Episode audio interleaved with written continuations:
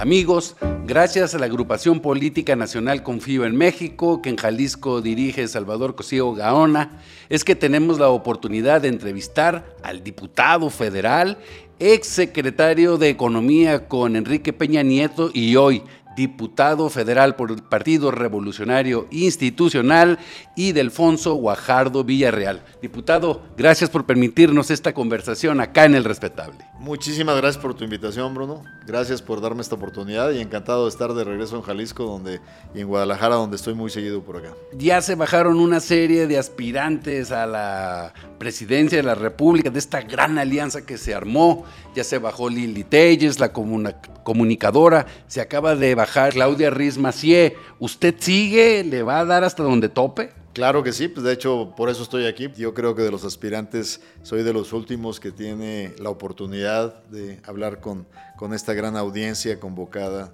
por esta organización que Salvador Cosío dirige con, con mucho tino.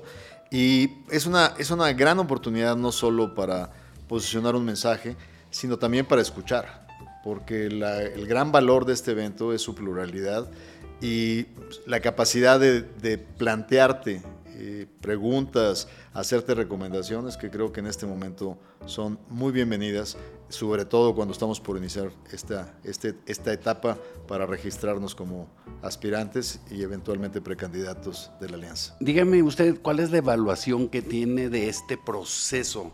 Eh, que va a vivir esta gran alianza, eh, las reglas que ya pusieron en marcha. Todos abogamos por un proceso abierto, que no pasara por primarias partidistas, que no se impusieran los estatutos tradicionales, sino que nos fuéramos directo a un proceso consensado. Si nos limitamos a la suma de los partidos, no estamos ofreciendo nada nuevo a la ciudadanía. Esto tiene que ser un frente amplio que sobre todo esté respaldado por la sociedad civil. Segundo, el crear una, una plataforma de registro que esté abierta a la sociedad civil, además de los militantes partidistas, te deja un horizonte sin límite. Esta va a ser la verdadera prueba de fuego para que demostremos que la sociedad civil no se suscribe solo a membretes, sino que en forma efectiva, en una plataforma abierta, pueden registrarse todo aquel que quiera participar y respaldar este proceso. Y esto le dará una gran fuerza. Hay críticas preliminares diciendo es que aquí los partidos van a tener la ventaja de su movilización y sus membresías. Tan sencillo como rebasarlos con la participación ciudadana. ¿Usted ve viable una plataforma política en la que se pueda sustentar, donde estén el PRI, el PAN y el PRD? ¿Usted sí lo ve como una buena, se puede ser una buena amalgama? Esto no se trata de una alianza electoral. Esto se trata de los compromisos para integrar una coalición gubernamental. Una coalición gubernamental que nos permita diseñar el programa de un gobierno responsable que ponga por delante el país que queremos construir. Tenemos que generar un programa donde todo mundo nos veamos reflejados. Seguimos desafortunadamente enganchados con el alzuelo que el coordinador de campaña de Morena, que es Andrés Manuel López Obrador, nos puso. En sus debates, como él los quiere y cuando él los quiere. Yo sé que el debate sobre el tren Maya fue importante, el debate sobre la refinería es importante. Y todos esos debates, claro que los hemos ganado con razonamiento, pero eso no es lo que le preocupa a la gente. Lo que, lo que, lo que le preocupa a la gente es lo que vive día a día en su realidad y tenemos que ser capaces de ponerlo enfrente para poder ver que todos los mexicanos se vean reflejados en este proyecto de nación. Estamos hablando de un gobierno de coalición. A grandes rasgos, para que la gente entienda un poquito más, ¿cómo se genera un gobierno de coalición? Aquí voy a recurrir a ejemplos, a ejemplos internacionales. Cuando los chilenos dijeron basta Pinochet, la única manera de haberlo sacado del poder es cuando todos se pusieron de acuerdo desde partidos de izquierda hasta partidos de centro y algunos más con orientación eh, de derecha, se pusieron de acuerdo y formaron un gran esfuerzo coaligado al famoso referéndum del no chileno.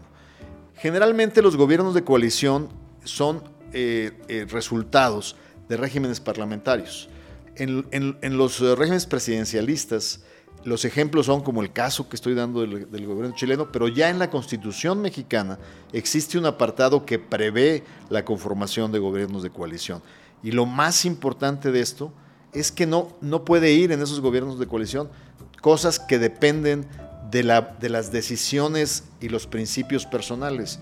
Tú nunca verás que en esta coalición que estamos formando, el programa de gobierno define un posicionamiento contra el derecho a la vida o el respeto al cuerpo de la mujer, porque ahí te estás metiendo con valores fundamentales del ser humano.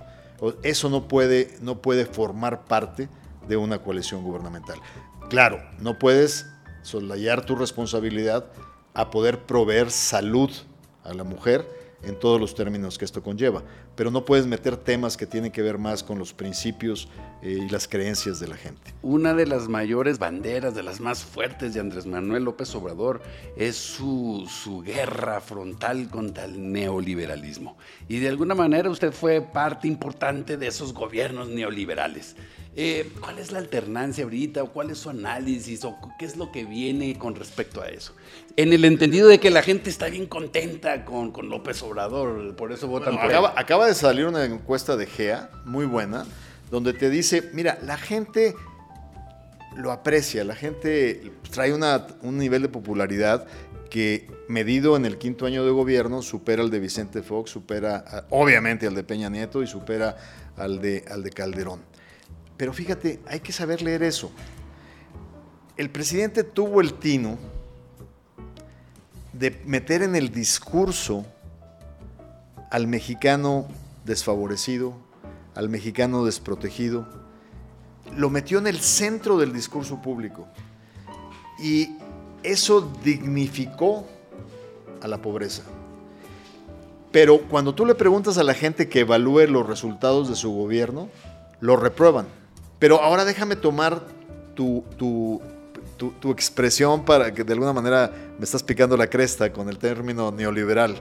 Pero déjame, déjame decirte, me invitó Unidos eh, a un posicionamiento muy padre de gobiernos de coalición y me tocó cerrar con Gurría. Y yo, yo mi participación ahí le dije, no ha habido un presidente en México más neoliberal que Andrés Manuel López Obrador. Y, pero, pero déjame explicarte por qué. Resulta que el señor ha pasado la aspiradora a todos los programas públicos, los de productividad, los de apoyos, etcétera, y ha generado transferencias, las cuales, pues qué bueno que las haya generado, dándole a la gente dinero, a los adultos mayores, a los jóvenes construyendo futuro, y se los da, sean ricos o sean pobres, a todos por igual. Eso, pues no lo critico, pero ¿cuál es el problema? El problema es que ha dejado desprotegida la salud pública, y ha dejado desprotegida la calidad de la educación pública. Entonces, ¿qué está pasando? Está privatizando servicios fundamentales que son responsabilidad del gobierno, que son responsabilidad de, de, la seguridad social, que son responsabilidad de la educación pública. Entonces, ¿de qué te sirve transferir efectivo si los estás obligando a adquirir en el mercado privado satisfactores que eran responsabilidad del sector público dárselos. No hay más neoliberal que eso. ¿Cómo siente ahorita el PRI y qué puede aportar al PRI en este nuevo modelo de país que, del que usted habla? ¿Usted cree que hay ahí alguna vía? Viendo esta encuesta reciente, eh, cuando tú ves los negativos de partido, casi todos los partidos andan con los mismos negativos el ciudadano está harto de la falta de soluciones. Y esto pasa por el hacha morena y pasa por el hacha al sistema de partidos políticos. Creo que tenemos una gran oportunidad en el gobierno de coalición de hacer una reingeniería completa al sistema de representatividad, donde haya más apertura y más movilidad en la, en la representación ciudadana. Y en ese sentido, el papel de los partidos creo que ya se entendió con este frente son vehículos necesarios en el actual sistema para poder conducir un proceso de cambio y de verdadera transformación. Mi partido, sin duda, como cualquier partido que tuvo muchos años en el poder, cometió errores y tuvo consecuencias de esos errores. Pero hay elementos en cada partido que son altamente rescatables. Cuando tú ves las alternativas que presentamos en nuestros aspirantes, pues tienes gente del prestigio de Beatriz Paredes, de José Ángel Gurría, tienes a un Enrique de la Madrid, Claudia Luis Ruiz Macié lamentablemente hoy se baja de la contienda, y enfrente tenemos también gente valiosa. Yo felicito mucho que Xochitl Galvez haya decidido incorporarse a esta contienda. Necesitamos poner en la mesa perfiles, talentos e historias personales que realmente convenzan. Una frase recurrente, una frase que, ya suena al lugar común, es la de el modelo de país que queremos. ¿Cuál es el modelo de país que a usted le gustaría impulsar? El primero, un país que abandone una gran falla estructural en el Estado mexicano. Un presidencialismo excesivo que no fuimos capaces de transformar en los últimos 30 años y que hoy está siendo sobreutilizado y explotado de una manera irresponsable. Necesitamos un país que se reconstruya en el equilibrio de poderes, donde una Cámara de Diputados, donde la oposición representa el 45%, no pueda ser atropellada por una mayoría de 55%, impidiendo que comparezcan secretarios de Estado a rendir cuentas, un sistema judicial que sin duda ha mantenido la defensa, pero que tiene mucho por reestructurarse. No es posible que tengas mujeres en la cárcel por haberse robado este, unas milanesas en el supermercado y haya grandes empresas en este país que a través de la manipulación del sistema judicial evaden su responsabilidad de, informar a la bolsa de valores para no pagar sus deudas frente a, sus eh, acreedores. O sea, hay sin duda mucho que hacer en este México nuestro, pero hay que transformarlo desde la base. No es aceptable que en el siglo XXI este país, con la potencialidad que tiene, siga teniendo un 50% de nivel de pobreza. ¿Y usted está preparado, está listo para asumir esta eh, gran responsabilidad de ser el próximo presidente de México? Tengo 40 años de servicio público. Yo empecé mi carrera eh, estudiando y trabajando desde el gobierno local de Nuevo León y creo que yo soy, sin duda, una aspirante con todos los elementos posibles. Me considero todoterreno He sido el representante de México en las negociaciones comerciales más importantes, he sido diputado local, he sabido escuchar las necesidades de la gente para transformarla en políticas públicas, he sido funcionario gubernamental de los niveles estatales y federales de gobierno. Y sobre todo eh, me he formado en la brega del servicio público, con una carrera que ha dado resultados en cada una de las etapas y que claramente en este momento es el momento más maduro de mi vida política para ponerlo al servicio de la nación. Y de Alfonso Guajardo Villarreal, muchas gracias por esta conversación acá en El Respetable. Muchísimas gracias Bruno y encantado de estar contigo en el futuro que todavía tendremos otros capítulos.